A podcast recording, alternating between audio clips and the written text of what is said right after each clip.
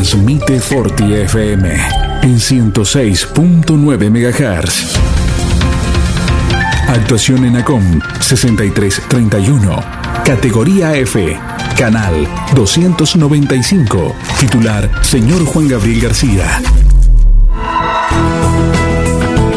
Forti FM. Repetidora en la localidad de Facundo Quiroga, Carlos María Naón y FM Contacto 96.9 de Dudinac. Forti 106.9 FM. Música, cultura y deportes.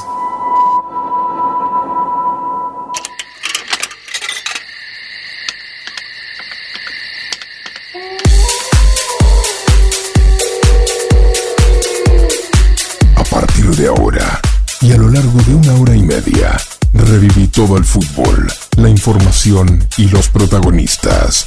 A partir de ahora, todo el equipo listo para hacer Atardecer Deportivo. Atardecer Deportivo. Atardecer Deportivo. En Forti 106.9 FM. El programa donde vive el fútbol. Atardecer Deportivo. Programa donde vive el fútbol.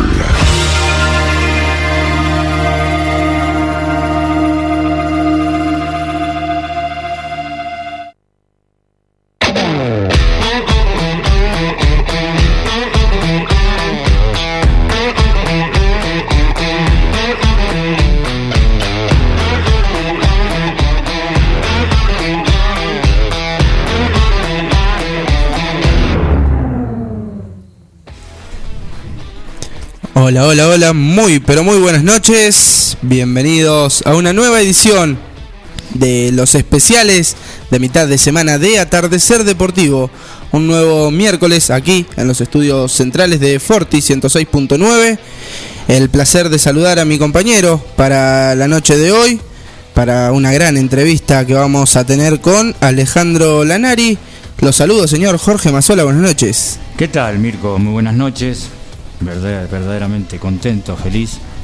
Que gracias a la pandemia la idea que ha tenido cuando le hicimos esa nota a Oscar Ruggeri, eh, hicimos todo esto gracias a la idea de Juan Jara.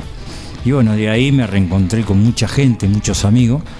Y lo que es la vida, ¿no? Hoy vamos a estar con uno de los mejores arqueros que ha tenido el fútbol argentino, Alejandro Nanari, quien tuve la suerte y el honor de compartir con aquel italiano que antes la primera vez era la segunda categoría del fútbol argentino, con aquel gran encuentro contra Racing, Independiente y todos aquellos que estuvieron en la B, San Lorenzo, y tuve la suerte de participar con una cierta cantidad de jugadores. Así que bueno, más que agradecido a la vida a esta edad y a esta altura, un mimo al alma no viene mal, como dice Horacito Sega.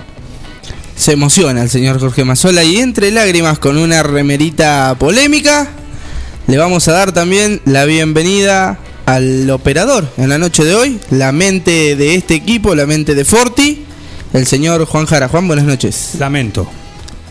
No, bueno, ¿No dijiste? la mente dije. La mente, ah, está bien. La mente, la mente. Sí, son lamentos. Lamento fue el partido. Bueno, de- después lo no nos vamos a meter en. No, no. sí. No vamos a ir para otros lados. No, ¿para qué? ¿Con qué necesidad? No, olvídate.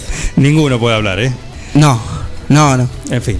Eh, un Ninguno gusto poder tres, estar. es cierto. Sí, claro, un, un gusto estar un miércoles más con todos ustedes acá compartiendo estas lindas charlas de fútbol. Y prepárense para la- de hoy, porque la verdad que no sabes por dónde arrancar, si por la parte futbolística, por la parte eh, médica, la Nari es, médico, es doctor, sí, así que eh, vamos a tener una linda charla. 51 7609, el teléfono para enviarnos mensajes de WhatsApp, sí, así que vamos a ver las, si les parece, las empresas. Las empresas que confían en este especial de miércoles de atardecer deportivo.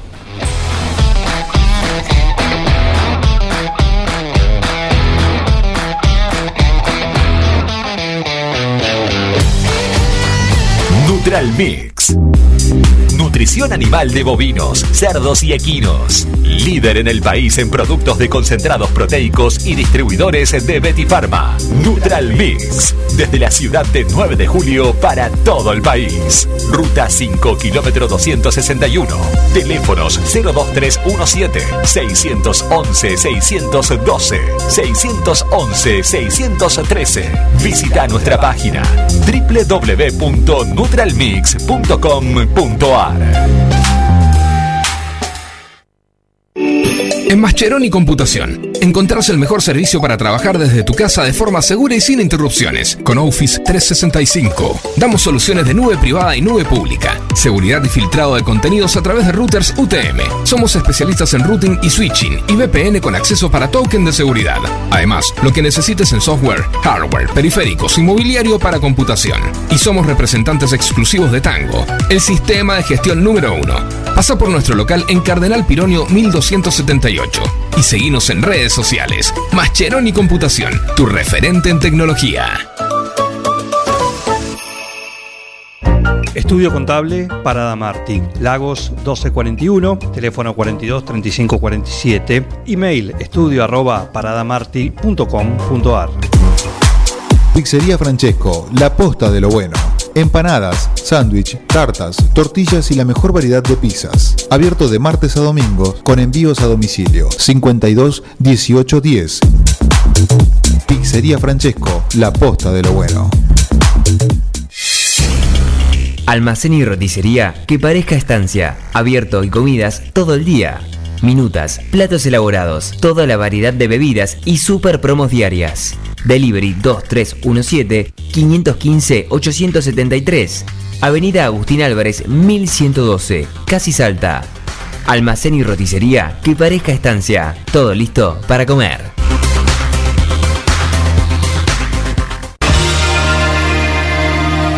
Atardecer Deportivo. La información y los protagonistas. Atardecer Deportivo, el programa donde vive el fútbol.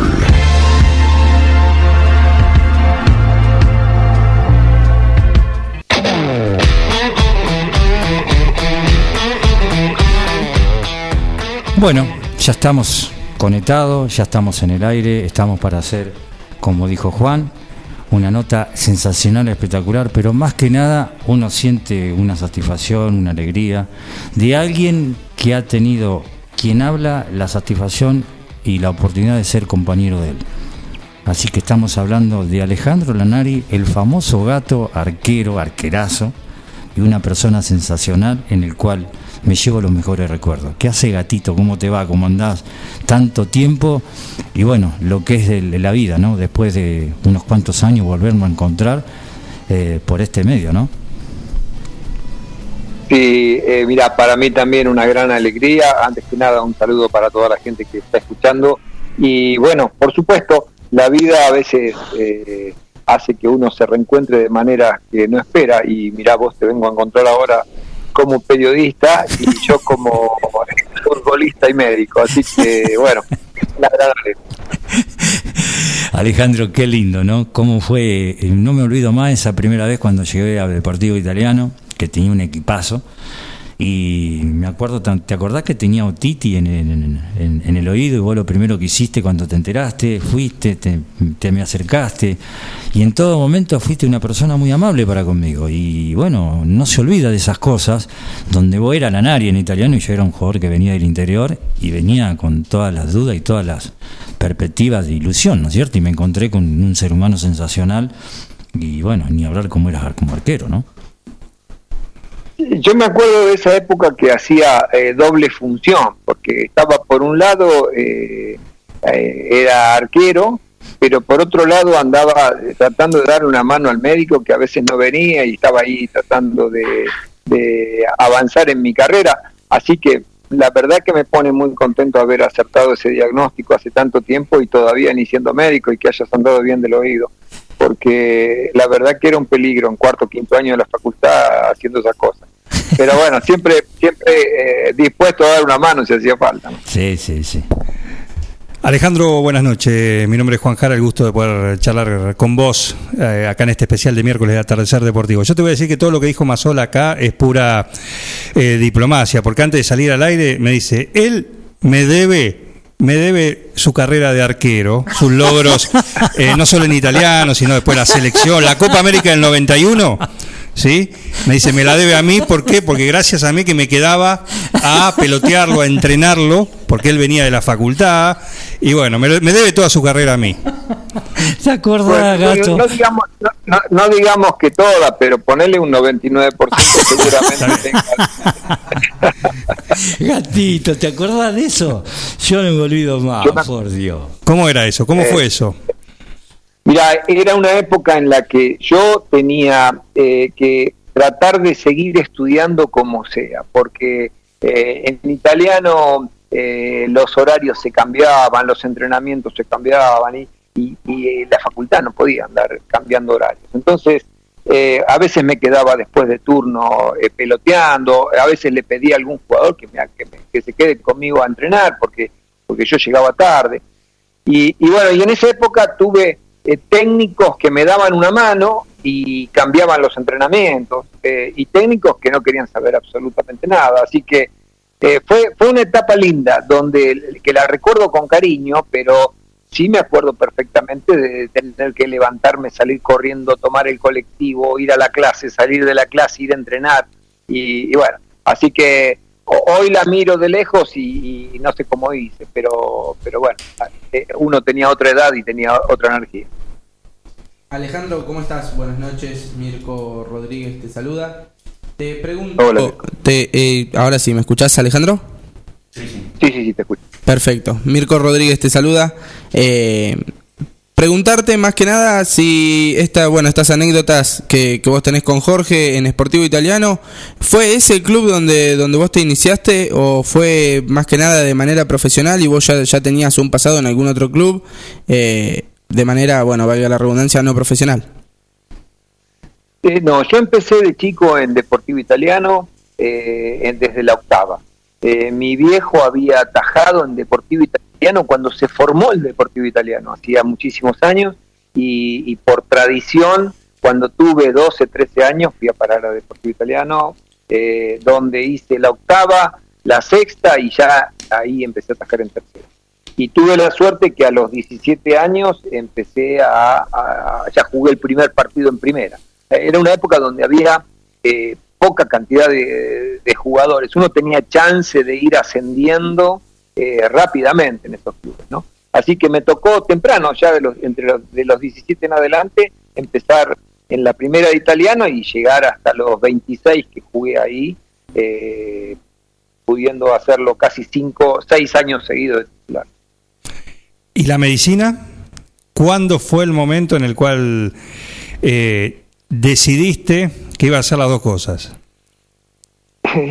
Mira, vos sabés que el, el tema es, es así. Yo cuando era chico tenía claro que iba a ser médico. Eh, el fútbol fue apareciendo, eh, la, la condición física, más o menos, yo con los pies era un desastre, Eh, solamente hacía deportes de mano, o sea, jugaba al vóley, jugaba al básquet, eh, jugaba al tenis, eh, y bueno, por suerte había un arquero que jugaba con la mano, pues yo no hubiese jugado nunca al fútbol, pero se fue dando de a poco eh, y bueno, entonces yo seguía estudiando eh, y el fútbol de golpe empezó a, a- ser más importante y se llevaba mucho tiempo. Y la carrera fue quedando relegada, pero lo, lo que tengo claro es que yo yo me acuerdo que te- lo que me acuerdo de chico es que yo iba a ser médico, ¿no? El fútbol fue, fue una de esas suertes que me dio la vida, ¿no? ¿Y cómo llegó esa ser suerte? por una. La suerte, la suerte fue eh, increíble, porque mira, el, el- los dos primeros partidos que juego en la primera de Deportivo Italiano eh, me hicieron siete goles entre los dos y uno olímpico. Eh, te imaginarás que cuando terminó el segundo yo eh, estaba convencido que no era para mí, que tenía que hacer otra cosa. ¿no? Pero de golpe cambiaron el técnico y llegó uno de esos locos que andaba por ahí dando vueltas, que se llama Antonio da Corso, eh, con el que todavía sigo, sigo de vez en cuando saludándome. y, y dijo, véndanlo al arquero, al chino Benítez, que era el arquero titular, y me quedo con este chico, que, que yo tenía muy malos antecedentes en la primera. Eh, venía más o menos bien, pero en la primera me había ido mal. Y, y bueno, tengo una anécdota con él bastante interesante, porque él me pone en primera y, y bueno, empiezo a jugar y bastante bien. Y vos sabés que una vez, eh, me acuerdo, porque se lo contaba el otro día, que él me dice, eh, en un partido, al séptimo, octavo partido que juega en primera con él, me hacen un gol y yo estaba medio amargado y pasó Antonio y me dice, mire, usted no se preocupe, usted va a ser un gran arquero después que le hagan 100 goles, esto es tiempo. Y, y de tres o cuatro partidos más me vuelven a hacer otros dos goles así y yo estaba medio amargado y pasa Antonio y me dice, mire, trate de que en los 100 goles no se los hagan todos este año, si no nos matan a los dos. Eh, así que, así que eh, este fue un loco lindo que, que Sí, decidió sí. apostar por mí. Sí. Y, y- y la verdad que después ya de- las cosas fueron saliendo. Ya eh, italiano, después eh, vi- vino Rosario Central, logré salir campeón con italiano, que fue una gran alegría para mí, para mi familia, que son todos. Así que así empezó. Estamos dialogando con Alejandro Lanari en este especial de mitad de semana de Atardecer Deportivo. Más hola. Tú sabes que una de las cosas que me quedó grabada, gato, era, creo que era Juan Carlos Merlo, aquel entrenador que te acordás que nos tenía casi 40, 50 minutos dentro de una pieza y nos daba a cada uno un papel, dónde teníamos que ir parado en defensa, dónde teníamos que ir parado eh, en pelotas eh, ofensivas, cómo nos teníamos que mover, ¿te acordás? Lo que era Juan Carlos era una cosa que nos aburría, pero bueno, fue un entrenador que a nosotros nos dejó muy marcado. Claro, eh, creo que era abogado, si yo no me equivoco, ¿no? Sí. El, eh, Muy vos sabés que me tocó, yo, yo tuve, tuve a Juan Carlos, que me lo acuerdo perfectamente, y después tuve otros técnicos también, así, de, de charlas técnicas de tres o cuatro horas antes de un partido. Eh, vo- vos sabés que después, eh, eh, así, con el paso de los años, eh, también tuve la suerte de tener otros técnicos. Y yo tuve uno que, que es el que más recuerdo siempre. Eh, lo tuve a Ramón Cabrero, que fue espectacular. Pero Don Ángel So, que yo lo tuve Ah, sí. en Rosario Central. Central. cinco años. Mm.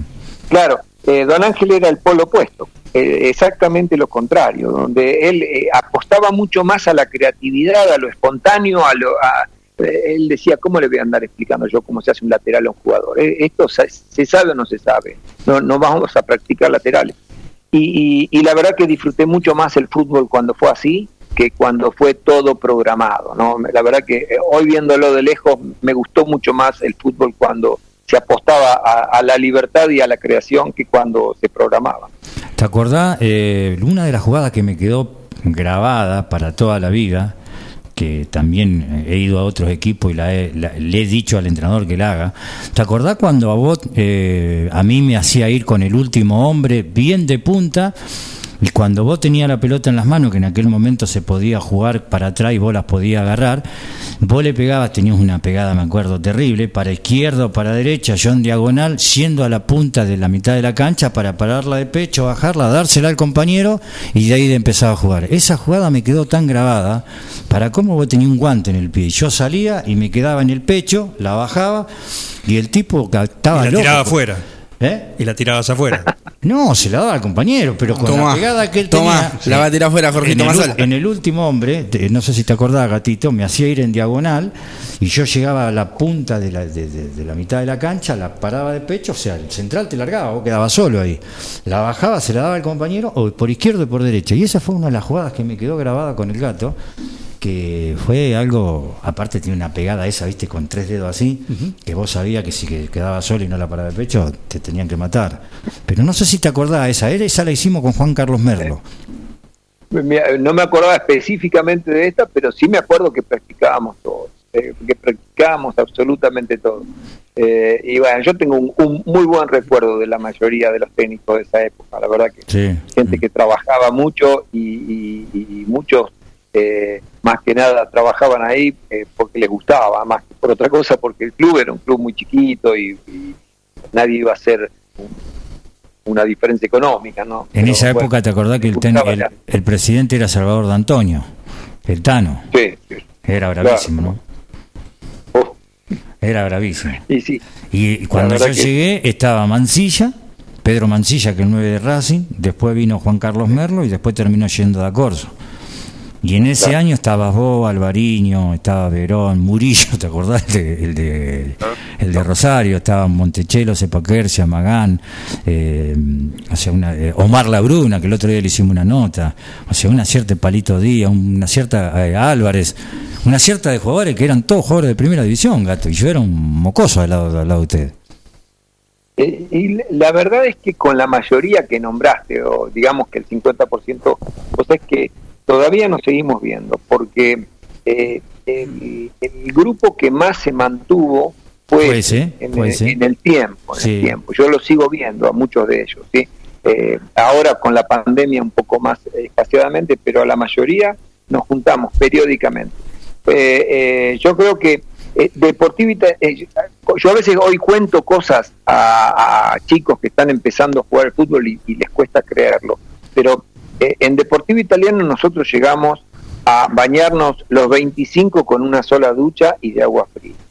Eh, y, y en invierno. O sea, eh, Deportivo Italiano era así. Entonces, yo creo que, eh, y sin embargo, ese equipo, ese- esos equipos hicieron grandes cosas en la categoría. Sí.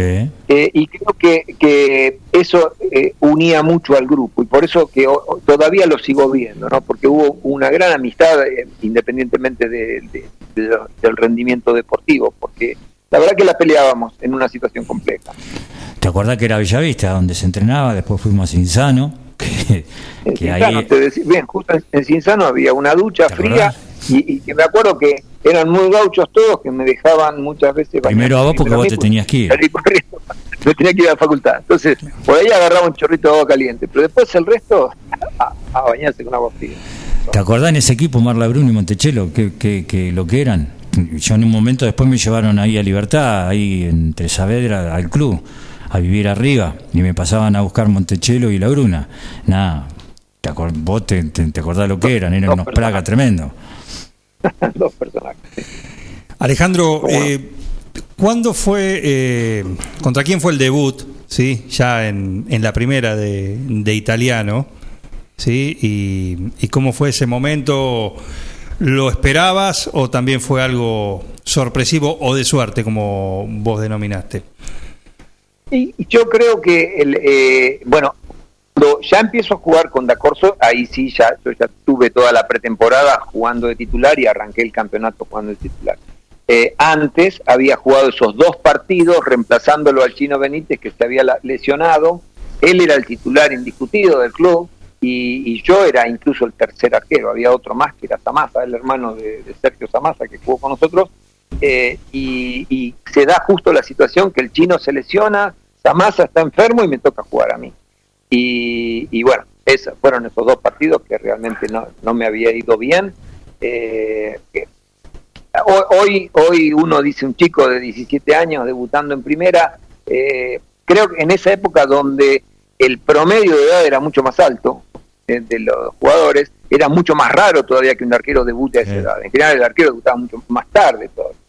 Pero bueno, así así resultó, ¿no? Y, después el año siguiente sí, ya ya me empecé a sentar en el puesto, yo ya tenía 18, 19 años, ya, ya estaba de titular.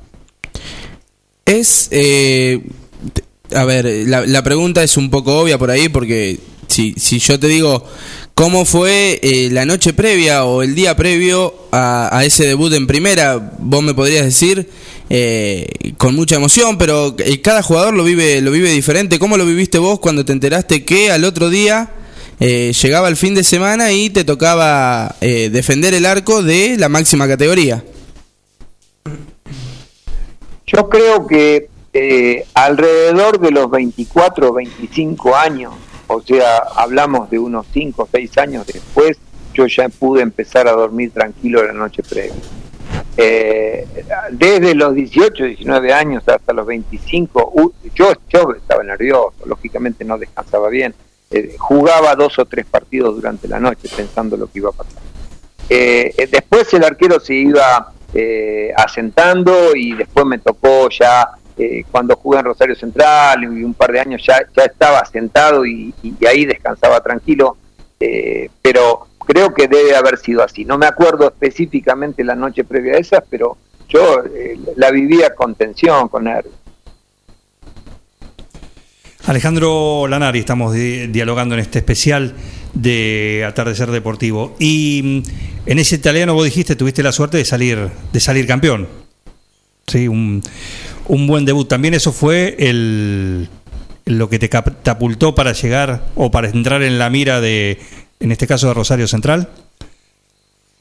Sí, eh, eh, vos sabés que justo se da que eh, yo había hecho un arreglo con, con Deportivo Italiano que, eh, bueno, ya yo les decía que ya había cumplido un ciclo, eran como siete años que estaba jugando en el club y que si venía una oferta interesante que al club le sirva y, y- a mí también, eh, se iba a hacer uso de esa opción. Y justo se da que el Deportivo Italiano logramos salir campeones. En la rueda de penales me toca atajar en la semifinal 2 y en la final 1. Eh, me fue muy bien en ese, en ese año y ahí apareció Racing y apareció Rosario Central. Eh, se decidió por Rosario Central y, bueno, yo creo que sí, es- es- esos seis meses me dieron un envión importante para, para poder pasar a primero. Es cierto esto que, que escuché en un momento, vos, est- esto que hacías paralelo, el fútbol, cada vez más profesional, un trabajo, eh, y paralelamente, por ahí, con mayor o menor intensidad, eh, la carrera de medicina. Vos en Rosario hacías esta raíz, decime si es cierto, 4 de la mañana micro a, a Puente Saavedra, Puente Facultad de Medicina, cursabas dos, tres eh, materias presenciales, por supuesto, volvías micro de vuelta a Rosario en el mismo día para llegar justo al entrenamiento de Rosario. ¿Es así? ¿Fue así? Eh, absolutamente. Pero, pero eh, yo siempre lo aclaro, esto lo hice durante un mes o 35 días, nada más que eso. Y, y el, el tema fue así. Eh, a mí me faltaban una, eh, cuando yo voy a Rosario Central me faltaban nueve materias. De, de esas nueve materias, muchas las pude preparar en Rosario y las venía a rendir libre acá a Buenos Aires. Pero el, eh, tuve dos, que eran neurología y neurocirugía, donde el jefe de la cátedra dijo, en esta cátedra nunca en la historia se rindió la materia libre, el que no viene a cursar no la puede. O sea que yo no podía avanzar más en la carrera y la tenía casi terminada. Y, y bueno, y entonces eh, se, pensé esa situación, eh, hacerlo de lunes a jueves, me tomaba el micro a las 4 de la mañana, llegaba a Puente Saavedra, iba al Hospital Pirovano, cursaba, eh, me veía el jefe de cátedra, a las 12 me tomaba el micro y llegaba a entrenar justo a las 4. El viernes no lo hacía para estar bien para el domingo. Y, así fueron cuatro o cinco semanas.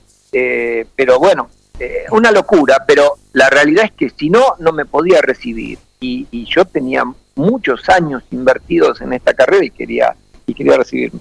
Así que fue una locura silenciosa, porque no se podía enterar nadie, porque si se enteraba do- don Ángel me mataba.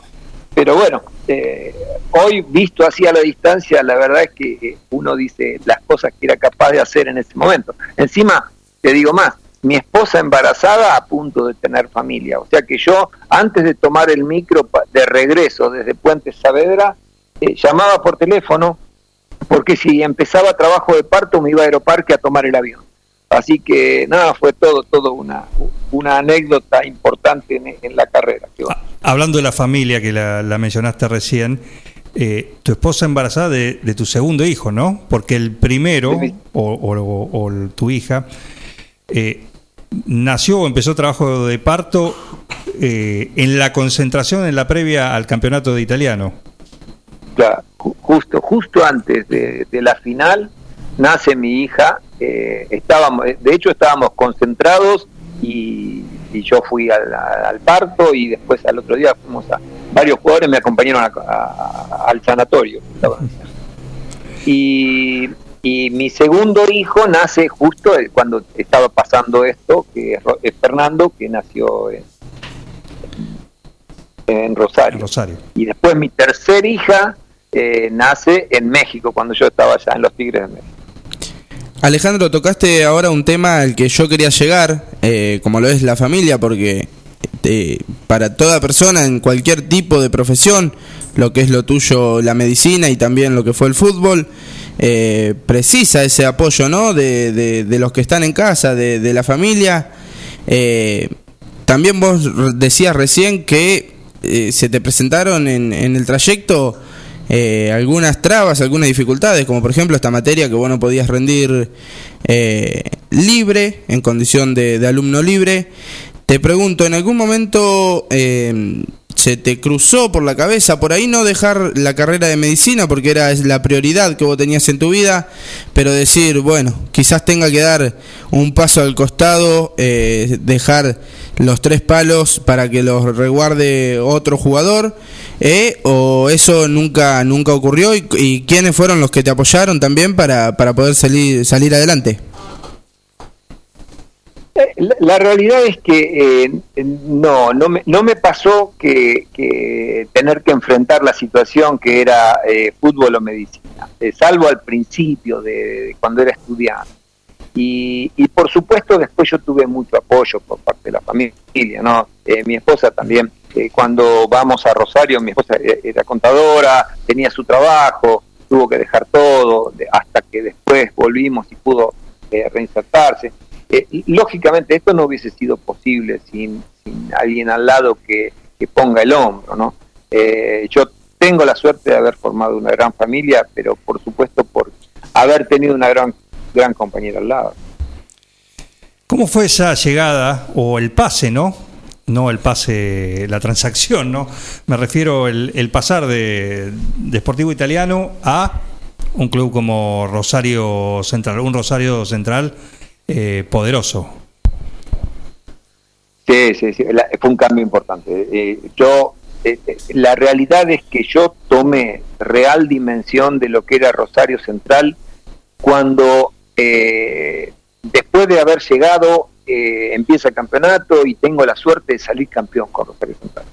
Y, ahí tomé eh, conciencia de lo que era el club, porque volvíamos de la cancha de, Temperley, que se jugó el último partido, y desde San Pedro hasta Rosario, la gente en la ruta.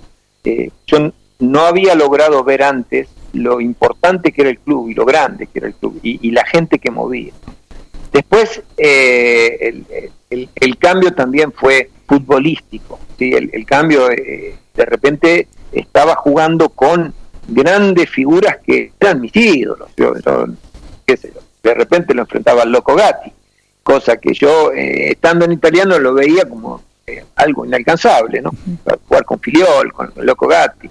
Eh, y, y después con, con Alberto Alonso, con Bocini, con eh, figuras que, que hoy ya no hay tanto, no hay tanto porque los clubes ya a sus jugadores los largan rápido, pero antes cuando uno mencionaba un club sabía cuatro o cinco jugadores que eran históricos y entonces el cambio fue de repente enfrentar a esos históricos en cada club, fue muy lindo, realmente muy lindo, una etapa una etapa de, mi vida deportiva donde donde este, crecí mucho futbolísticamente. Bueno, otra diferencia es que tenías por lo menos una ducha a tu disposición, ¿no? Y no una ducha para todos. También también había cambios estructurales, no, sí, sí, sí, por supuesto. ¿Y, y por qué te eligieron? Eh, Sof fue, Ángel Tulio Sof fue el que te, te marcó eh, para, para ir a Rosario. Sí, mira, eh, hablando con él, él me contó un poco cómo fue la historia. Eh, si, si vos te acordás, justo es el año donde se forma el Nacional B. Entonces, Rosario Central, que había descendido, sube a primera y queda seis meses sin campeonato. Por lo tanto, le reparte sus jugadores a muchos clubes. Por ejemplo, algunos fueron a Lanús, otros fueron a Los Andes, otros fueron a Platense. Y entonces Don Ángel, que era el técnico, los iba a ver a esos jugadores durante esos seis meses y ahí fue donde me vio a mí. Y, entonces él después recomendó eh, que yo vaya a Central. ¿Y cuáles fueron las cualidades que vio en vos para, para pedirte? ¿Te lo dijo también? No, no, no, nunca me dijo eso. Lo que pasa es eh, a él le gustaba, le gustaba mucho. Él, él decía, mira, a mí no me venga con cosas raras. A mí el arquero que ataque. Después, si sabe jugar con los pies, usted, usted péguele para adelante y se acabó, pero no le gustaban las cosas raras del arquero. Él tenía siempre, siempre dos o tres puestos que no quería que nadie arriesgue. Y yo creo que si yo tenía una característica era que no andaba haciendo cosas raras, hacía las cosas sencillitas y, punto, ¿no? Así que creo que por ahí le gustó eso. Eh, Alejandro, Alejandro Lanari, estamos charlando con él en este especial de Atardecer Deportivo y, y el vestuario. El vestuario, contame cómo te cómo fue eso también, ese paso, ¿no? Eh, de un vestuario como el de Deportivo Italiano, que tenía sus figuras, sus nombres, gente con el fútbol, más sola entre ellos, pero eh, llegar al, a, a Rollito ahí y con un vestuario que tenía, por ejemplo, que estaba Palma, Hernán Díaz, Bausa. Bausa. Eh, Balbi. Oh, sí, sí, sí, el, el Pato Gasparini. No, bu- bueno, el cambio fue importante. Ahora, yo, eh, la verdad que siempre fui medio de una característica de, de- de- de meterme en, en líos, ¿no? Entonces, eh, la realidad es que eh, hacía años que yo era capitán en, en- en italiano y cuando llegué allá, eh, al- a los dos años ya era capitán del Central. Y, al principio eh, eh, fue cuando yo llegué era prácticamente un equipo que se había formado, porque todos los jugadores venían de distintos lados. Entonces había mucho caudillo y mucha, mucha gente que tiraba para distintos lados, hasta que después se pudo unificar, y una vez que se unificó el grupo, eh, ahí otra vez había quedado medio, me- medio de, de- de líder en el grupo, ¿no? Así que empecé a ser capitán rápidamente de Rosario Central. Tuve casi cinco años y medio. Con la capitanía en Rosario Central, como vos decías, que obtuviste rápidamente también, eh, te hiciste con un, con un logro de un campeonato eh, que sumaste a tu palmarés. Eh, ¿En qué año fue? Fue reciente a tu llegada al, al Club Canalla, ¿cierto? Claro, 86-87. En el año 86, en, en agosto, salimos campeones con Italiano, ascendemos a primera y ahí me compro a Central. Y voy a Central y eh, ese campeonato salimos campeones. Y eh, un campeonato extraordinario porque eh, sale segundo News, o sea, aquel que vivió en Rosario sabe lo que significa salir campeón y que el segundo News. ¿no? ¿Qué campeonato? Y, eh, claro, el campeonato. Y además, eh, Boca, River Independiente peleando hasta la última fecha, porque se define el campeonato en la última fecha. Fue un campeonato extraordinario. Así que, sí, lógicamente, fue, fue la llegada. eh, era un equipazo, ¿eh? O sea, Central tenía un equipazo y, y en eso eh, yo creo que Don Ángel tuvo muchos méritos, pero tenía uno que era inigualable, ¿eh? el ojo clínico que tenía para elegir jugadores. Porque si te empiezo a nombrar, yo después, en años siguientes, le, año a año le vendían el equipo casi entero a Don Ángel. Y él iba a las inferiores y traía jugadores. Y lo trajo a Pisi, y lo trajo a Chamot, y lo tra- trajo a Tapita García. Eh, eh, él todos los, todas las veces que iba a ver a las inferiores traía un jugador de ese nivel, ¿no? Eh, así que Don Ángel había armado un equipo prácticamente nuevo, ¿sí? seleccionando jugadores y bueno, eh, encajaba las piezas bien. ¿Cómo era la semana y cómo era la, convivencia en ese grupo que vos recién decís? Se fue armando, eh, más allá de esto que contabas recién, eh, en cuanto en el día a día y ya empezando a sentir que el equipo tenía chances de, de lograr el campeonato, ¿no? ¿Con quién concentrabas, por ejemplo, vos? Eh, eh, vos sabés que no me acuerdo con quién estaba, porque después, eh, inmediatamente que termina ese campeonato, después empecé a concentrar siempre con mi arquero suplente, que era Proti, y, y quedamos cinco años juntos eh, concentrando. No me acuerdo, creo que con Cornaglia. Pero, a ver, el, el vestuario era muy distinto al de italiano. Italiano era un grupo de amigos, era un grupo de amigos. Y acá eran futbolistas que habían llegado a un club grande y que tenían que tratar de, quedarse. Era, era una situación distinta, ¿sí? Eh, y el día a día, ¿cómo era? Ahí había, eh, yo, yo no, no voy a dejar nunca de halagarlo a, Don Ángel, porque Don Ángel tenía eh, el don de poder tener un equipo de 25 jugadores y que nadie esté enojado. ¿sí? Eh, Ni el que jugaba ni el que no, no, jugaba. Porque era, era sencillo, el que jugaba era porque se lo merecía y, nadie le podía reclamar nada.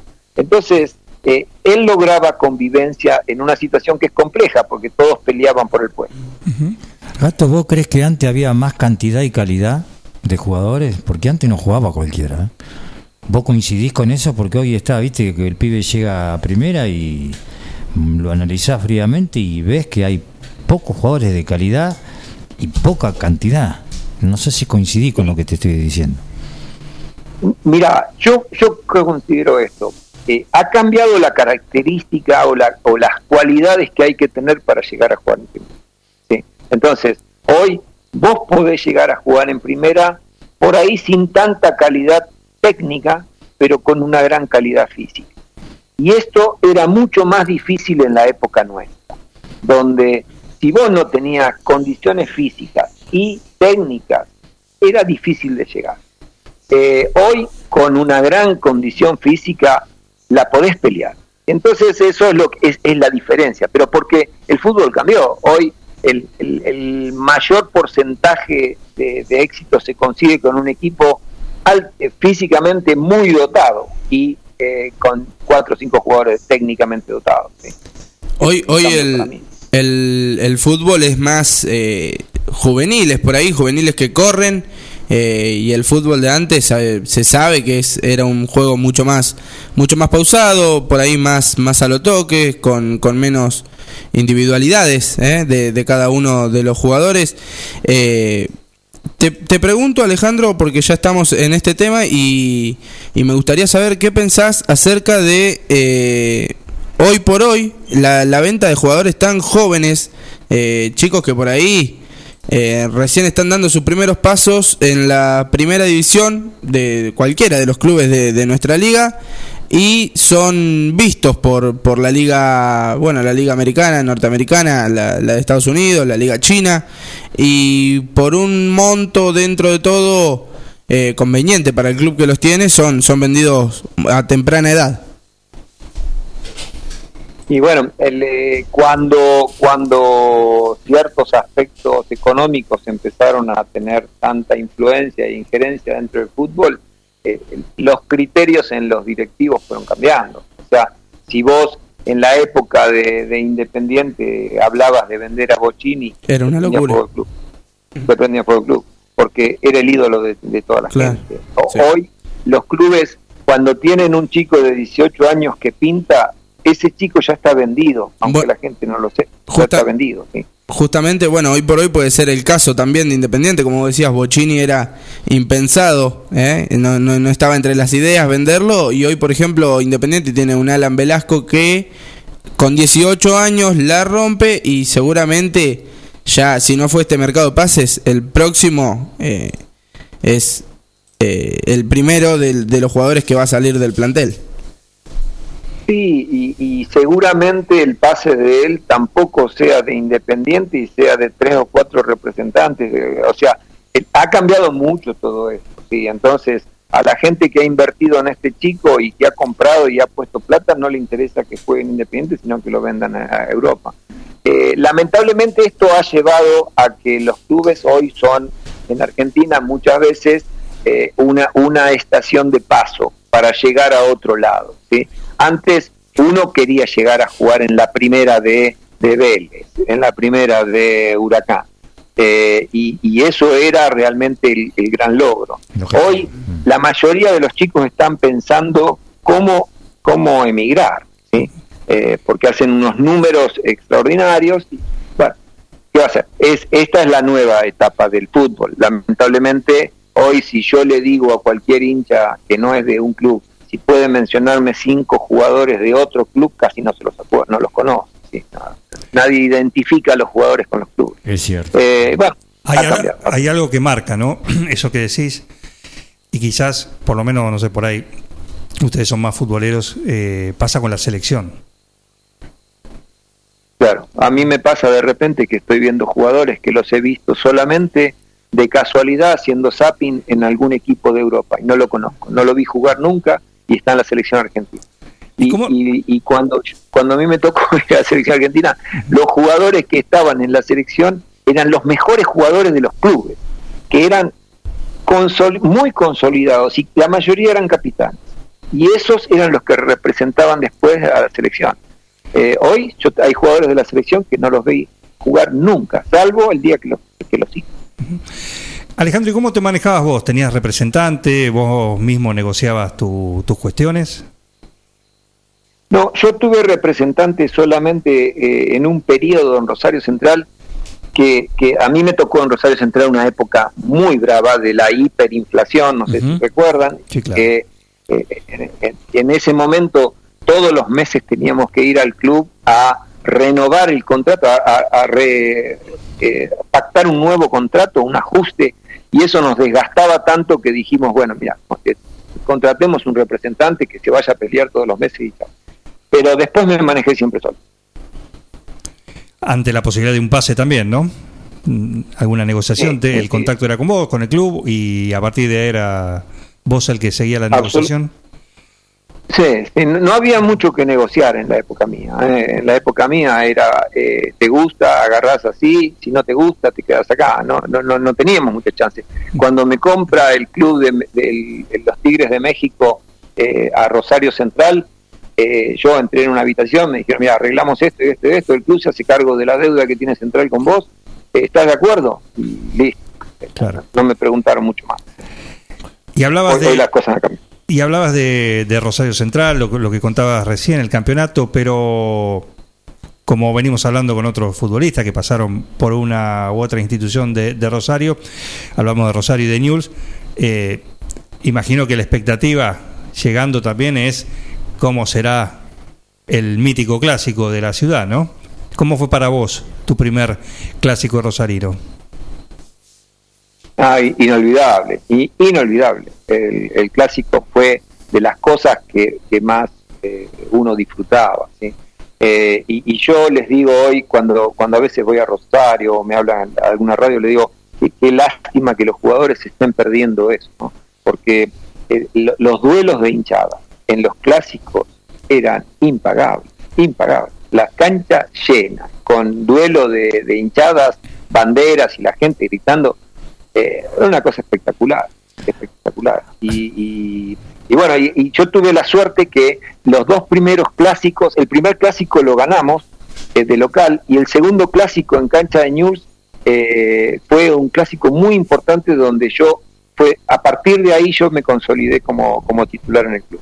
Así que eh, a mí me gustaban los clásicos. Ahora, eh, los últimos que jugué fueron eh, se suspendieron por, por violencia. Ya, ya la situación estaba compleja.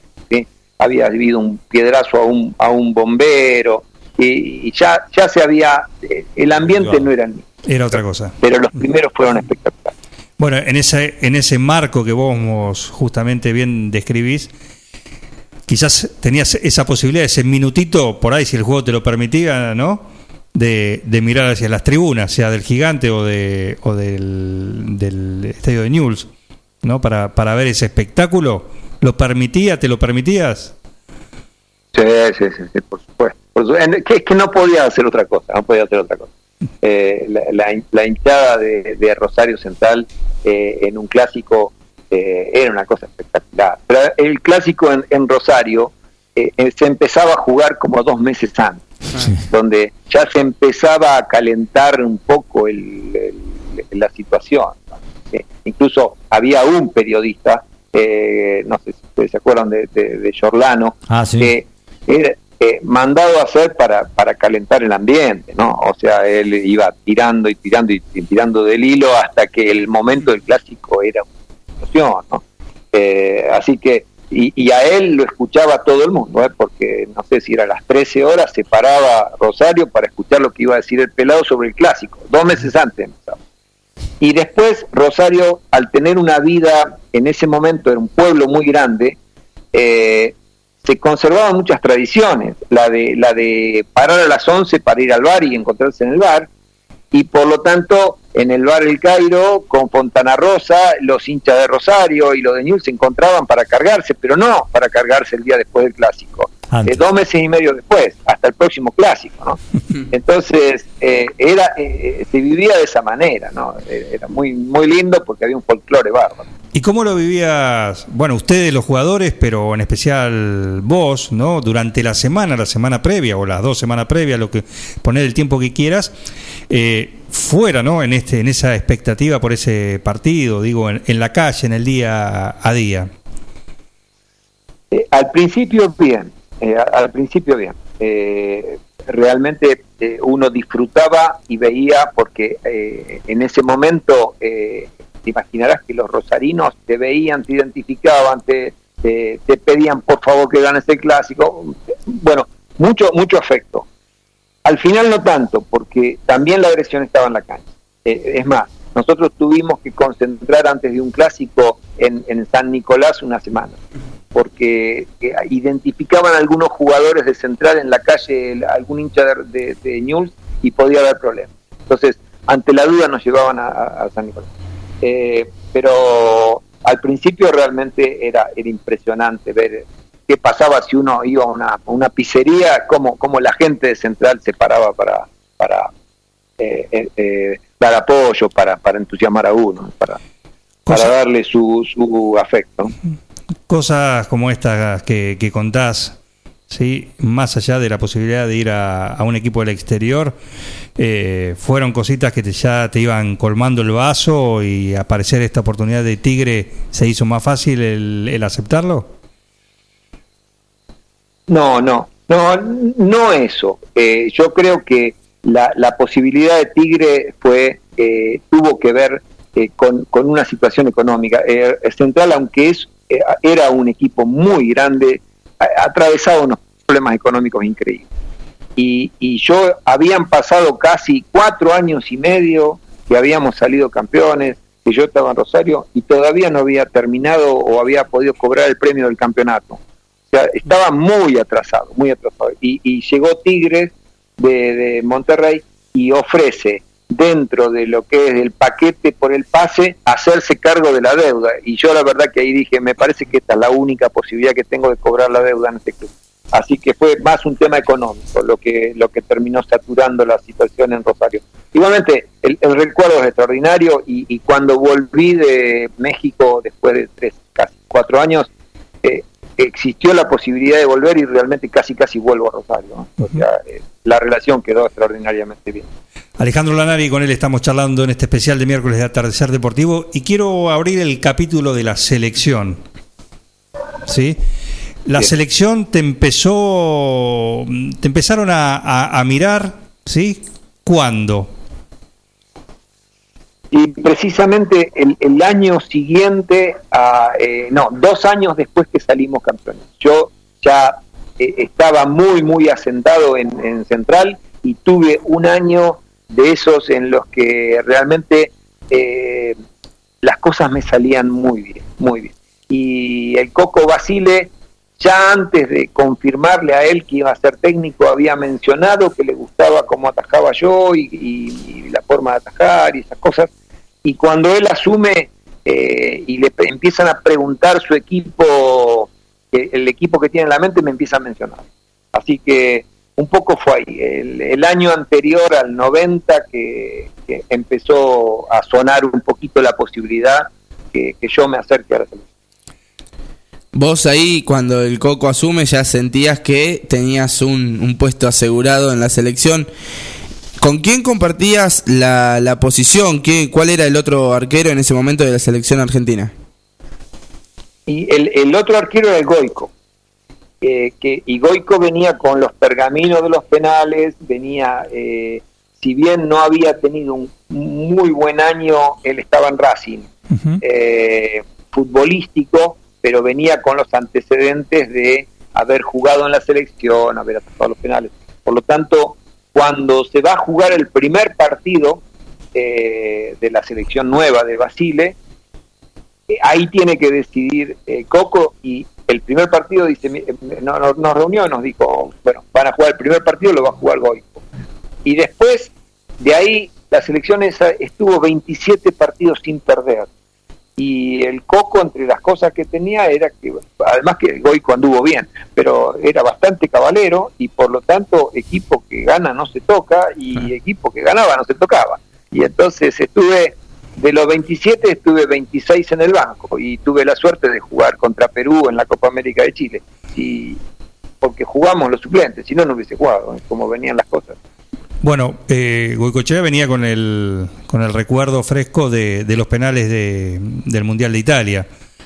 Eh, pero, pero vos nos sacaste a decirle, pará, yo también le atajé un penal en el San Paolo, pero a Maradona.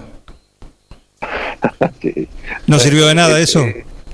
No, no, no, no, no, no, para nada, no. Ese, era, ese sirvió para que, para que mi, mi- en mi historia anote algo in- imborrable, imborrable. Para mí fue una situación increíble que me tocó vivir con Diego y Pongamos a- bueno, la verdad es que Pongamos a la audiencia en, en situación.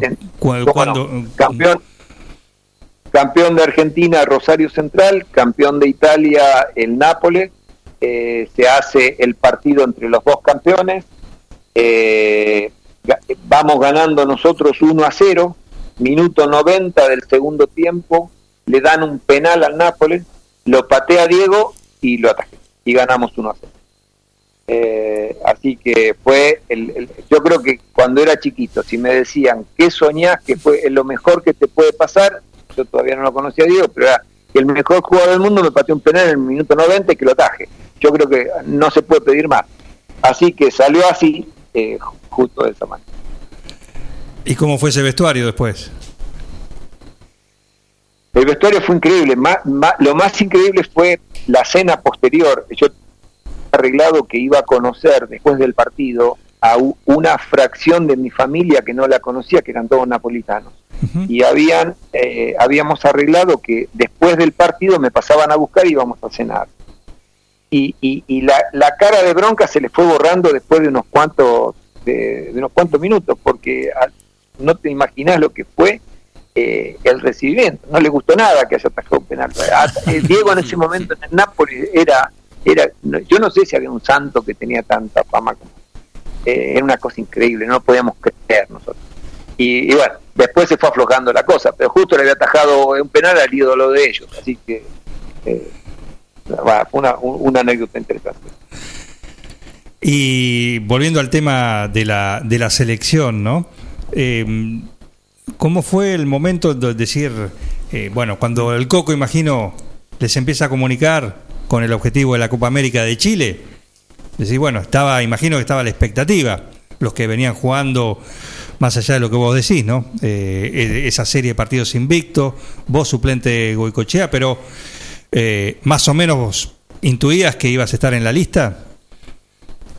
Sí, sí, eh, porque estábamos nosotros dos. Después lo llevaron a Cancelarich de tercer arquero, pero que no estaba entrenando mucho con nosotros. Eh, éramos dos arqueros, sí.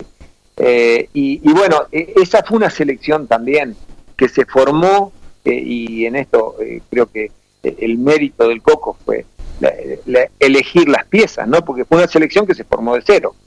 Y, y- y salió tan bien y jugó tan bien ese equipo. Bueno, eh, yo siempre, cuando me preguntan cómo comparo la selección actual con la selección que me tocó estar a mí, le- le- les hago este comentario. Eh, si ustedes se ponen a revisar, en, esa selección casi todos eran capitanes de sus equipos. Y esto, esto no es una cosa menor, porque eh, el capitán era una figura muy importante. Alejandro. Se cortó. Me parece que se cortó. Bueno, qué lindo, ¿no? ¿Qué? Entrevista. Eh, no, aparte de eso, mm, eh, lo que él dijo y lo que comentó, de que ese vestuario de italiano, nosotros, o quien habla. A ver, ahí, ahí lo tenemos, me parece. Hola. Alejandro. Hola. Alejandro. ¿Ale? Ahora sí. Sí, ¿cómo están? Sí, sí, No, se no, había cortado. se cortó. Se había cortado. Ahí te Eh, recuperamos. no, le- les estaba diciendo que, que cuando el Coco arma esa selección, si ustedes miran, van a ver que eran todos, casi todos eran capitanes de equipo. Eh, eh, esta- estaba Ruggeri, estaba Goico que era Racing, estaba Estrada eh, de River, Vázquez en Ferro, casi todos eran capitanes. Y esa es la diferencia a veces con esta, estas selecciones, donde yo veo que hay una calidad de jugadores extraordinaria, pero ninguno es caudillo en su equipo. Después en la cancha, la presencia del caudillo es muy importante cuando el equipo está apretado, cuando hay que poner la pausa, cuando hay que apurar un poco al, al referee. Entonces, eh, a veces nos está faltando esa figura. Yo creo que después de Mascherano no hemos tenido otro ahí dentro de la cancha. Y cuando se formó esa selección de Basile, había por lo menos siete u ocho capitanes dentro de la cancha. Eso pesaba mucho. Tu trayectoria con la celeste y blanca defendiendo los colores de la selección argentina fue únicamente en ese año. ¿Ya habías tenido alguna experiencia previa por ahí en, en la selección sub-20 o, o algo por el estilo? Había estado en el juvenil, en el pre preseleccionado juvenil que salió campeón en, en Japón, eh, en, no- ni me acuerdo en qué año. Pero, pero eh, no, en la mayor solamente ese año y estuve esos partidos, después me venden a México y ya después ya no me sacaron más. Y, y bueno, imagino una, una experiencia, como decís, recuerdo aquella Copa América que el equipo fue siendo protagonista a medida, a medida eh, protagonista del torneo, ¿no? Y empezando a crecer partido tras partido. ¿Cómo lo vivían ustedes? Sí, sí, eh, era un equipazo. Y, y además, eh, con algunos jugadores que tuvieron un rendimiento extraordinario que no se suponía. Por ejemplo, Leo Rodríguez. Leo Rodríguez, Claro. el, el titular iba a ser la torre, pero Leo Rodríguez tuvo un, de- un desempeño extraordinario. Pero esa selección estaba Batistuta, estaba Canigia, estaba Simeone. Eh, O sea, era, era nombre por nombre, si lo mirás, era una selección realmente de, de lujo. Y, y bueno, ese campeonato eh, fue el, el puntapié inicial para que después la otra copa se vuelva a ganar, la- tres años después. Sí, yo creo que lamentablemente, y después el episodio de, de- de Diego con el tema del doping, si no, esa selección estaba armada para salir campeona del mundo. Y ahí en esa selección, ¿con quién, con quién concentrabas? ¿Con quién eh, estabas? ¿Siempre los dos arqueros? ¿Con, con Goicochea? Sí, sí, sí, sí, la verdad que yo me, sigo llevando, me llevaba y me sigo llevando muy bien con Goico. Somos grandes. Bueno, y de, ahí, y de ahí a México. ¿Y en México ahí con qué te encontraste? Y ahí me encontré con un mundo distinto, porque yo venía de, de, acá que el, fútbol era pasión, eh, los clásicos eran eh, terribles, y de repente voy a jugar a un fútbol donde todo es tranquilo. Eh, la gente aplaude y levanta una banderita y no había división entre local y visitante en la tribuna. Eh, y y la- los estadios tenían 70.000 personas incluso en, dentro de los estadios estaba permitido el consumo de alcohol y no había nadie que se peleara ni nada por el estilo. Así que nada. yo decía, bueno, esto es un paraíso, ¿sí? porque se jugaba tranquilo, no pasaba nada. Eh, y de hecho, eh, no solo me pasa que voy a jugar al fútbol, sino que me compra un equipo que es una universidad y me ofrecen hacer dentro de la universidad eh, la, la especialidad médica, que de hecho yo terminé mi especialidad médica ahí. Eh, entonces podía, eh, al, al mismo tiempo de jugar al fútbol, hacer la, la residencia. Eh, así que mejor no me podía, no me, la cosa no podía hacer. Y en un equipo enorme, la, la, la Universidad Autónoma de Nuevo León es un equipo muy grande, los Tigres. Eh, bueno, de hecho, terminaron ahora de jugar la Copa del Mundo, ¿no? Ha, ha ido, eh, es una institución muy importante. Pero cuando yo estuve, se vivía el fútbol de esta manera. Era una fiesta, una fiesta. La mitad del, del primer tiempo había show en medio de la cancha, ¿no? O sea, era otra cosa, otra cosa. Se vivía distinto. ¿Y algún nombre conocido, algún futbolista que compartió plantel ahí con vos en ese mo- momento en los Tigres de la UNAM? Y yo, yo estuve con el Pato Gasparini. El, el Pato había sido compañero mío en Central Eh, y del otro y el otro argentino que estaba era Yaya Rossi, que era de News. Pero eh, el Pato fue una cosa espectacular, espectacular, porque el equipo jugaba, jugaba a darle la pelota a él, eh, a, generar un, tiro libre, porque el Pato de donde sea hacía gol. Entonces, eh, nada, nada, tuvimos ahí tres años espectaculares con él. Eh, y después, eh, cuando yo llego, eh, me cambian la forma de jugar, que eh, otra de las cosas que fue importante, porque cuando yo llego, el técnico de los Tigres era el chileno Reynoso, eh, un técnico que jugaba de esta manera. Cuando el equipo tenía la pelota, todo el equipo atacaba todo el equipo. El número dos, nuestro, tenía que pararse en el centro de la cancha. Entonces, como todos los equipos lo conocían, jugaban pelotas cruzadas y yo tenía 10 o 15 mano a mano durante el partido. y mi característica no era un arquero salidor fuera del área, yo era un arquero que más, más vale atajador. ¿sí? Así que tuve que aprender a, a jugar como jugaba Comiso, no sé si ustedes se acuerdan de Comiso, Sí, que claro. fue el arquero que fue, estaba en Tigres antes que yo llegue. Eh, y bueno, así me comí unos cuantos goles de entrada hasta que hasta que le fui tomando la mano a, a- a jugar con los pies eh, y fuera del área.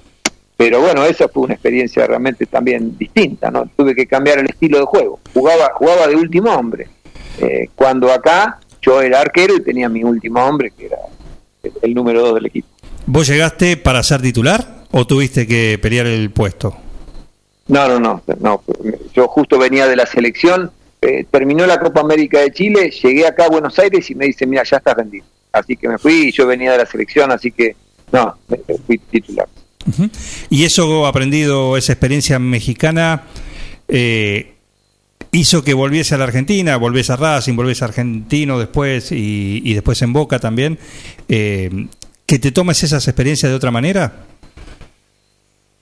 Sí, eh, mira, la- yo me, me encariña- encariñaba tanto con los clubes donde estaba y con la, con la ciudad que, que yo me quería quedar a vivir y de hecho me iba a quedar a vivir a Me- en México, si, de no ser porque cayó un técnico brasileño que cuando puso un pie en el club lo que dijo fue, argentinos en mis equipos no juegan. O sea, nos subieron a un avión y nos mandaron de vuelta. ¿Quién era ese Eh, técnico? eh, Vieira, el, el técnico Vieira, no sé ni si había dirigido en algún lado, de hecho duró seis partidos y lo echaron, pero a, a los tres argentinos nos echaron del club. Es más, nos dijeron, mire, les damos el pase a cambio de que ustedes se vayan sin hacer declaraciones, porque porque éramos un poco lo- lo- los referentes en el equipo, ya teníamos tres o cuatro años jugando, los extranjeros, eh, y, este no quería argentino. Así que nos pusieron en un avión y volvimos para acá. Eh, así que sí, bueno, qué sé yo, yo ya tenía ahí 34 años y ya había aprendido a tomarme la vida eh, de una manera distinta, ¿no? Aceptando un poco lo que lo que pasaba, porque no lo iba a poder cambiar. ¿Ibas haciendo algo de medicina también? Sí, sí, sí, yo estaba haciendo, hice la residencia ya de medicina Eso sí, pero después, y fisiología. después cuando volvías al país también, em, no sé, tenía, pudiste tener tu consultorio, empezaste a tener esas cuestiones Sí. o, o Claro. paralelo con el fútbol. Mira, cu- cuando llego a, a, eh, Argentina no tenía club y ahí me dicen, mire, mira, está Racing buscando un arquero y fui a Racing y en ese momento puse el primer consultorio, el Racing donde después al- a los pocos meses que yo estoy va Diego de técnico Eh, y ahí me reencuentro con Diego después de tanto tiempo y, y ya tenía ahí mi consultorio, entonces ahí sí yo ya iba a entrenar y cuando no entrenaba atendía el consultorio. Le contamos a la audiencia, contale vos, mejor dicho, ¿no? Eh, ¿Tu especialidad es la medicina deportiva? Yo, claro, yo hago medicina deportiva y, y y rehabilitación. En, en esa época que estuviste vos en Racing, ¿quién eran tus compañeros, Gato? Eh, bueno, a ver, eh, Costa, eh, Tete Quirós, eh, estaba el Turco García, Sara Legui, el Puma Rodríguez, Clausen cuando jugó en Racing estuvo ahí, eh, La Paglia. No, había un, un, un un buen equipo, pero en, eh, lamentablemente Racing estaba en una crisis institucional impresionante, impresionante. Eh, yo eh, siempre digo que ah, eh, me había tocado estar en clubes con problemas, pero nunca había visto un, un caos semejante.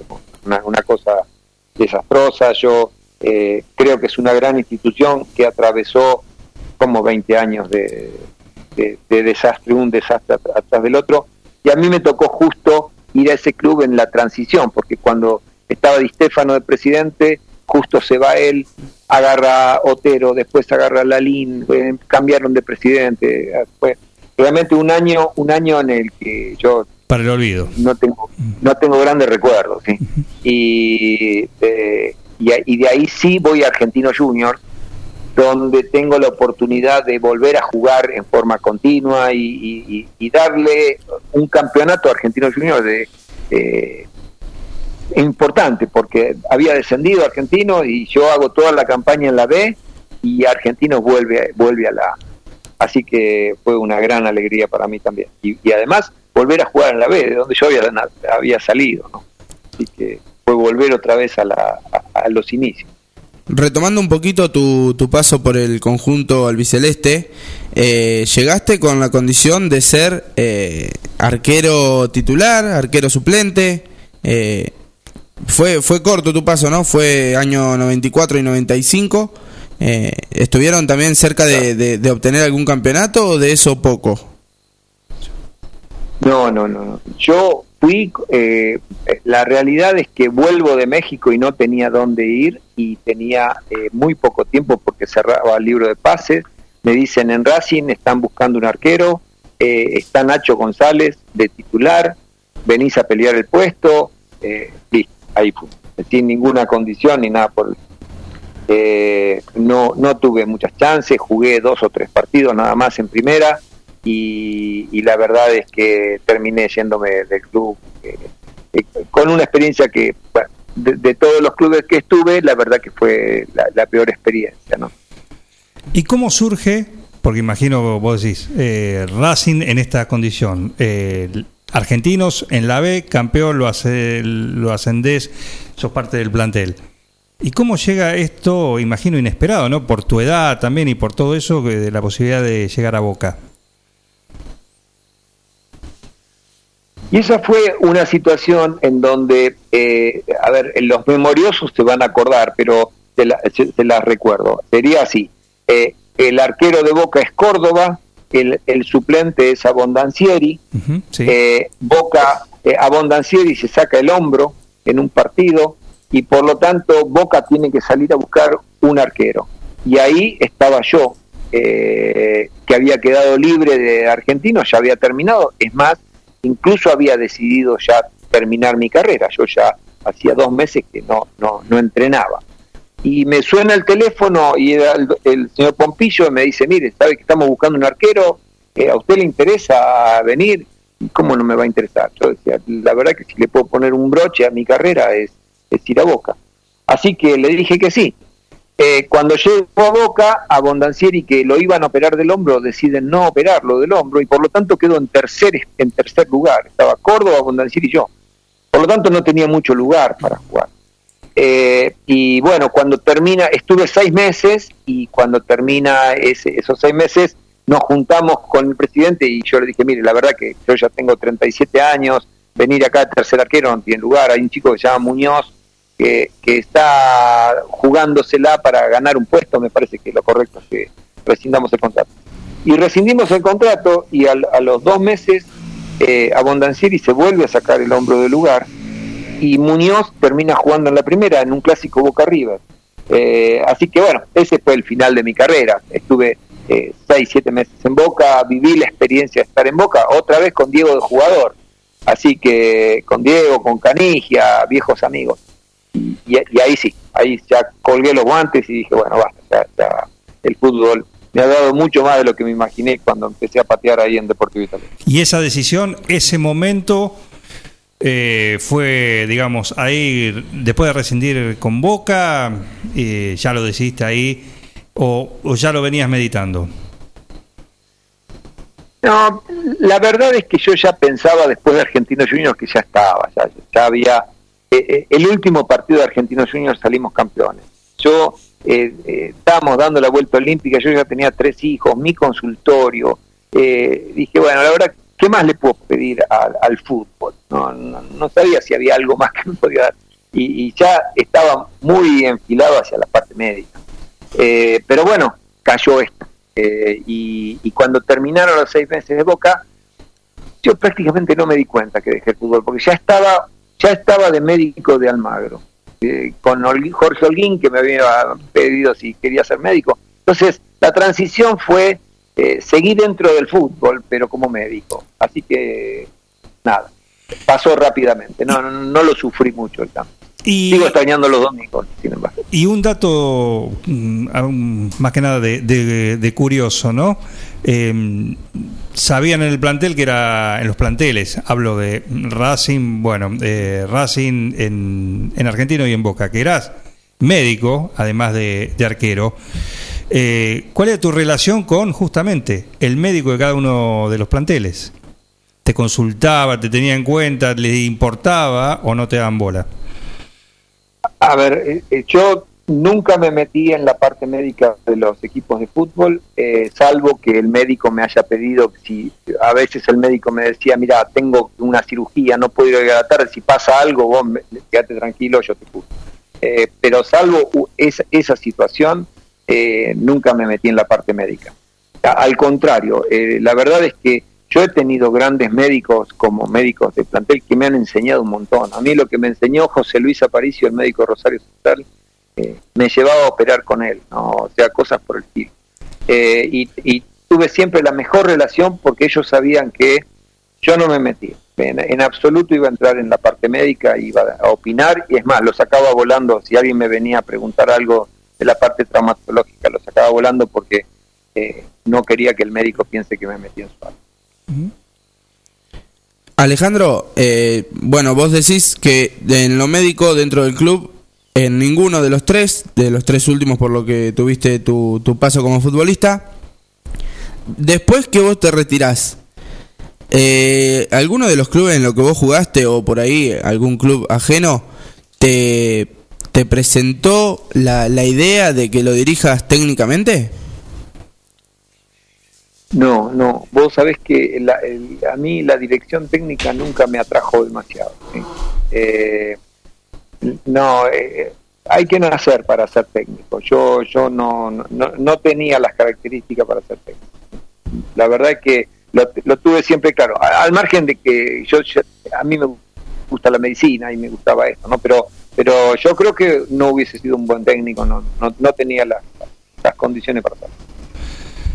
Te llevo a la parte técnica, sí, Alejandro Lanari, estamos eh, compartiendo esta, esta charla y en estos minutos que quedan. Me gustaría llevarte a, que le cuentes a la audiencia lo que es la parte médica, eh, tu, tu, digamos, tu faceta así como médico deportólogo. Yo tengo anotado algunos hitos que vos me decías. eh, armaste el departamento, médico de San Lorenzo. ¿Esto cuándo fue? Eh, fue en el año eh, hace cuatro, cuatro años y medio atrás, cinco, cinco años atrás, eh, cuando estaba Tinelli de vicepresidente. Bien, eh, el motivo, por ¿cómo, ¿qué es armar un departamento médico para una institución deportiva de fútbol hoy? No, el, el- el tema fue así. eh, el, yo empecé eh, siendo médico de equipos. Estuve en Almagro y después estuve en Banfield. Pero realmente lo que más me interesaba a mí era trabajar con juveniles. Porque eh, yo tenía una, una formación bastante importante en lo que es el desarrollo, el crecimiento y fundamentalmente el- la formación del deportista. Entonces, eh, cuando el Barcelona de España hace un, un- un proyecto acá en Argentina que lo hace en la Candela de Boca, que Boca la había vendido, me, me contratan para organizar lo que sería el CEFAR, que fue una, una institución que, eh, que dependía del Barcelona y que formaba chicos. Y después de eso, entonces, cuando yo dejo de estar en el CEFAR, eh, ahí me llaman de San Lorenzo, que tenían un departamento médico que había que eh, reformularlo, habría, había que organizarlo otra vez. Eh, bravo, ¿no? una, una, un club como San Lorenzo tiene seis divisiones juveniles, después tiene cinco divisiones de liga, más ocho divisiones de infantiles. O sea que el fin de semana es toda un, un, un, una estrategia médica que hay que hacer para cubrir como 20 partidos, algunos que se juegan acá, otros se juegan en el interior, porque los clubes viajan. Entonces, bueno, organizar eso y organizar lo que es el seguimiento, eh, la nutrición de los, de los chicos para que puedan llegar a primera, para eh, todo eso fue lo que siempre me gustó y entonces eh, organicé es- esa parte, esa parte médica. Y bueno, hoy una parte fundamental, son, son atletas, un futbolista es un, un atleta, o por lo menos tiene que llegar de, de una manera mm, más que preparada en todos este, estos campos también que me mandás, y sobre todo lo, lo que tiene con la nutrición. Eh, ¿Cómo está este aspecto hoy en el fútbol argentino? Y está muy bien, a ver, eh, muy bien, significa, si, si analizamos eh, infantiles y juveniles no estamos bien porque nuestros chicos no comen bien. Eh, hasta que eh, llegue un momento donde los nutricionistas de los clubes les empiezan a enseñar qué es lo que tienen que comer y cómo nutrirse. Tengan en cuenta que cuando yo jugaba al fútbol se debutaba a un promedio de 23 años. ¿sí? Hoy tenemos chicos de 14 años entrenando con planteles de primera. Por lo tanto, la exigencia es formar un futbolista con una estructura que antes había que tenerla a los 23 años, ahora lo necesitamos a los 17 años. Por lo tanto, si la nutrición no está muy bien pensada, los chicos van quedando fuera. Entonces, eso, eso es hoy una base fundamental para cualquiera que quiera formar deportistas de alto rendimiento. Por eso los clubes lo saben y, todos están trabajando mucho en esto, algunos, eh, lo más importante. ¿no? Eh, en eso se ha mejorado mucho. Si se compara lo que hacíamos cuando nosotros estábamos en inferiores con lo que se hace ahora, el cambio radical. Pero no solo eso, o sea, eh, hoy formar un, un alto rendimiento significa prestarle atención a lo que es la biomecánica, lo que es el, el trabajo de la fuerza, lo que es la psicología. Eh, es muy difícil formar un chico de 17 años que tenga el estado eh, psicológico para poder aguantar la presión. Por eso que eh, es mucho más complejo lograr un, jugador de alto rendimiento y por eso los médicos deportólogos tenemos un papel importante en esto. Eh, vos tenés dos centros, hoy por hoy tengo entendido, dos, dos centros especializados en esto, en, en la atención de lo que es la, la baja, la media y la alta competencia. ¿Cómo es esa división? Eh, empecé trabajando mucho con alto rendimiento eh, en todos los deportes, en tenis, eh, trabajé un año con Nalbandián y, y- tuve la suerte de, de- de trabajar con deportistas de muy alto rendimiento, pero después eh, eh, me fui dando cuenta que eh, había que trabajar mucho sobre la población general. Y, y como todos sabemos que la actividad física es base para un estado de salud, eh, y en nuestro país lamentablemente tenemos el, el, triste título de estar entre los 20 países más sedentarios del mundo. Eh, entonces había que hacer algo y por eso me he dedicado hace muchos años a trabajar sobre lo que es la prescripción de actividad física y alimentación para pacientes, sea, para gente que tiene sobrepeso, para gente que tiene obesidad, diabetes, hipertensión, eh, porque tenemos claridad de que eh, la actividad física es una de las herramientas terapéuticas más importantes para todo esto. Eh, así que en, un consultorio trabajo con, con deportistas de alto rendimiento y en el otro consultorio trabajamos con los de mediano rendimiento, los, deportistas recreacionales y con aquellos que cuando ven un gimnasio cruzan de vereda y tratamos de convencer de que tienen que hacer actividad física. Imagino que el 2020 los puso a prueba, ¿no? Está todo, a todo esto que vos decís, en un desafío. Y absol- absolutamente, absolutamente, porque hemos tenido gente que durante siete meses no ha salido de un departamento y no se ha movido. Eh, eh, tal vez en los jóvenes se va a recuperar, pero en las personas de más de 55 años recuperar la masa muscular que se ha perdido en este, en este tiempo va a ser difícil. Y, y la cantidad de masa muscular que tenga una persona determina qué calidad de vida tiene esa persona. Entonces, sí, tenemos un, gra- un gran desafío de recuperar y de poder volver a tener eh, gente que esté eh, en mejor condición de salud. En estos minutos finales que nos quedan ya y por supuesto agradeciéndote este enorme eh, placer que, no- que nos das y este gusto de poder charlar eh, este largo rato co- con, vos, yo quiero hacerte una pregunta que acá le hacemos a todos aquellos que han jugado con Mazola, porque él acá tiene una fama de, bueno, pasé Ah. por Olimpia de Paraguay, No, mentira, eh, mentira. yo era el, el 10, eh, bueno, ¿cómo era el Mazola que vos conociste dentro de la cancha? Jugaba bien, jugaba bien. Ah, eso es verdad Eh, entonces. yo, yo- yo no sé qué es lo que han dicho los otros, pero el, el recuerdo era que un- era muy buen jugador. sí.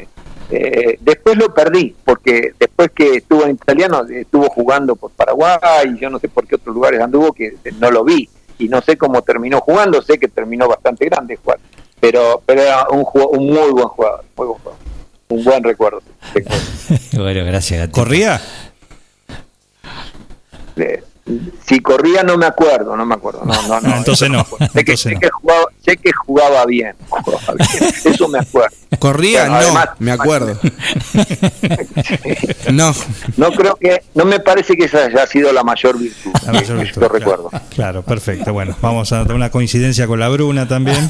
¿Sí? Con Ah, Omar, con la, Omar. Omar la. Bruna también, que más o menos eh, dijo algo parecido. ¿eh? Pero bueno, vos desde atrás, desde el arco, tenías otra visión, una visión privilegiada, ¿no? Es- exactamente, sí, sí. Vamos a ponerle un 5 en esfuerzo y vamos a ponerle un 8 en, en creación y, y todo eso. Listo, perfecto, perfecto. Gracias, gato. No, la verdad, sinceramente, eh, uno, eh, vos dijiste algo que es fundamental. Eh, de ese equipo que nosotros tuvimos, hoy estamos en el grupo de, de italiano, en el cual vos estás bien, y vos sabés que siempre que iba a, donde iba, eh, uno siempre buscaba al compañero, y bueno, y cuando uno tenía la oportunidad decía, mira, eh, por vos eh, tuve la suerte de ser compañero, y le contaba las anécdotas, y sinceramente un orgullo para mí haber sido compañero tuyo, haberte conocido, cómo me trataste y bueno, y la trayectoria que tuviste, simplemente es fundamental y gracias por, por, la forma de ser que tenés, ¿no? Porque siempre me trataste de la misma manera y, ahora más que nunca estuviste atento para poder hacer esta nota. Así que, ¿qué puedo más pedirle a la vida? Que la gente que ha estado conmigo sigue respondiendo de una manera muy satisfactoria y me hace muy feliz, gato. Bueno, las cosas no vuelven por, casualidad. Así que yo creo que en la época que nos ha tocado, evidentemente eh, hu- hubo reciprocidad en afecto. Así que eh, es bueno poder volver volver a encontrarte y, sabiendo que estás haciendo esto y que seguís relacionado al fútbol y que estás relacionado con gente sana. Así que para mí ha sido un, gran gusto volver a, a estar en contacto y bueno, eh, eh, a, a su disposición para lo que necesite. Alejandro, eh, antes de despedirte, bueno, te, to- te tocó hablar de Jorge, fuiste bastante generoso, me parece. Ahora quiero que hables eh, un poco de vos, preguntarte antes de terminar la nota, ¿qué es o quién fue y quién es para vos en el día de hoy Alejandro Lanari? Eh, bueno, yo creo que he sido un afortunado en la vida que, viví algo así como dos vidas. Una en la que fui deportista y que eh, obtuve un montón de, de- de alegrías, eh, momentos duros, pero principalmente alegrías y satisfacciones, y que le pude dar mucha alegría a gente que me rodeaba. Eh, y después una etapa donde, donde me he comprometido mucho con, con la salud y que también da muchísimas alegrías, porque el poder ver eh, a un paciente que sale a flote es también eh, atajar un penal. Así que eh, he sido un afortunado en, en las dos etapas de mi vida, así que ese soy yo. Y la última tiene que ver con, a la hora de sentarte a ver fútbol, ¿quién gana o alterna la doble personalidad frente a un, a un encuentro, una, una pantalla? ¿El médico o el exjugador? No, el exjugador. A la hora que veo fútbol soy fanático de Rosario Central. O sea, eso no, no hay ninguna duda. Soy fanático de Rosario Central. Y si es el clásico, me preparo una hora antes, el mate ahí para verlo y, a- y, y me, y transpiro como si estuviera jugando. Un mes antes ¿sabes? Se, se prepara el clásico. Eh, Gatito, No tanto, pero espero que te hayas sentido cómodo, espero que hayas Cómo no, cómo eh, no. disfrutado y más que nada decirte gracias, gracias por, por tu amistad, por, la forma que te recordás de mí y bueno, eh, uno acá a la distancia y después de tantos años eh, se va a dormir con el corazón lleno de alegría. Eh, Igual para mí, la verdad que ha sido un gusto, un placer eh, compartir con ustedes. Eh, la verdad que me he pasado bien y siempre es grato recordar momentos que uno vivió feliz en la vida y que a veces la vida nos lleva a que si no nos dan estos minutos no nos acordamos. Así que les agradezco a ustedes por, por tan gratos recuerdos. Mañana te estaremos mandando la nota para que la tengas y bueno, simplemente gracias, gracias de corazón. Bueno, un fuerte abrazo para todos y un, y un agradecimiento a la gente que ha estado escuchando. Un gusto, Alejandro. Hasta la próxima. Igualmente, un abrazo grande. Bien, Alejandro Lanari, ¿sí? el ex arquero, hoy médico, pasó por acá por el especial de este miércoles de Atardecer Deportivo. ¿eh? Un gusto que nos dimos otra, otro más sí, para la, la larga lista que ya venimos eh, incrementando, sí, haciendo crecer cada semana. ¿Te quedaste pensando alguna emoción por los tiempos vividos? Pero es lindo, es lindo, ¿no? Sí, recuerdo Sí, que, sí, recuerdo cuando arrancamos esto, dice, me gustaría hablar con, bueno, entre tantos ¿eh? que han sido, y, hasta ahora lo pudimos ir logrando en esto, con quien vos has compartido un, un plantel, un campo de juego, experiencias, clubes, eh, pero siempre me dijiste, me gustaría hablar con, tenemos que hacer un especial con Alejandro Lanari. Fue el de hoy. Sí, no, no, más que nada vos fijate la trayectoria que tiene, lo que ha sido, y yo siempre recalco eso. Uno ha sido compañero dos años y te trata de la misma manera como si te hubiese tratado hoy. Y eso vale, vale un montón. Entonces por eso es que a veces uno se emociona y lo que le estoy agradecido a la vida de haber podido ser jugador de fútbol, ¿no? Porque nos está brindando a todos y especialmente a mí en lo emocional una alegría enorme y volver a revivir muchas cosas que a veces el tiempo y la distancia eh, te hace olvidar o algunos creen que no ha sido así de lo que uno ha podido hacer como jugador. Pero bueno, el tiempo pone las cosas en su lugar y Los mismos protagonistas, sí, certifican lo que ocurrió. ¿eh? Y eso es lo que cada miércoles pasa acá en estos especiales de Atardecer Deportivo. Mirko Rodríguez, la última. Ninguno se anima a decir que Jorge Mazola era de esos jugadores que corre, pero que tienen, que tienen momentos para charlar y para compartir, eso no hay duda. Exactamente. Hasta ahora nos sigue faltando eso, pero debe haber jugado bien este. ¿eh? Sí, sí, Debe sin duda, bien, sin ¿eh? duda, sin duda. Tiene amigos por todas partes. Mira, mira todos los que cada miércoles sí se consigue. Esto no es por. Algo bien hizo. Esto, sí.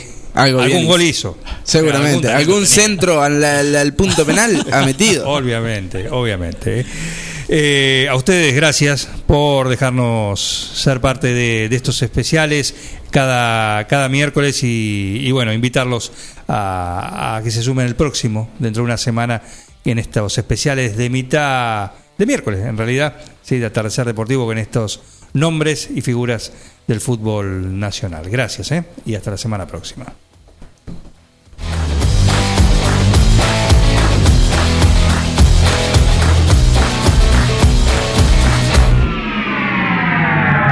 Neutral Mix. Nutrición animal de bovinos, cerdos y equinos. Líder en el país en productos de concentrados proteicos y distribuidores de Betty Pharma. Neutral Mix. Desde la ciudad de 9 de julio para todo el país. Ruta 5, kilómetro 261. Teléfonos 02317 611 612 611 613. Visita nuestra página www.neutralmix.com.ar. En Mascheroni Computación, encontrás el mejor servicio para trabajar desde tu casa de forma segura y sin interrupciones. Con Office 365, damos soluciones de nube privada y nube pública, seguridad y filtrado de contenidos a través de routers UTM. Somos especialistas en routing y switching y VPN con acceso para token de seguridad. Además, lo que necesites en software, hardware, periféricos y mobiliario para computación. Y somos representantes exclusivos de Tango, el sistema de gestión número uno. Pasa por nuestro local en Cardenal Pironio 1278 y seguinos en redes sociales. Mascheroni Computación, tu referente en tecnología. Estudio Contable Parada Martí, Lagos 1241, teléfono 42 35 47, email estudio arroba paradamarti.com.ar. Pizzería Francesco, la posta de lo bueno. Empanadas, sándwich, tartas, tortillas y la mejor variedad de pizzas. Abierto de martes a domingo con envíos a domicilio. 52 18 10. Pizzería Francesco, la posta de lo bueno. Almacén y roticería que parezca estancia, abierto y comidas todo el día. Minutas, platos elaborados, toda la variedad de bebidas y super promos diarias. Delivery 2317-515-873. Avenida Agustín Álvarez 1112, Casi Salta. Almacén y roticería que parezca estancia, todo listo para comer.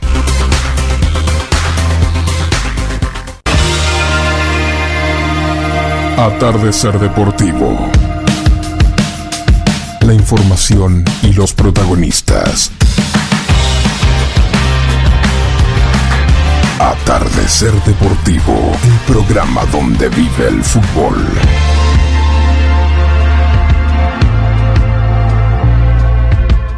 Búscanos en Facebook Forti 40 FM.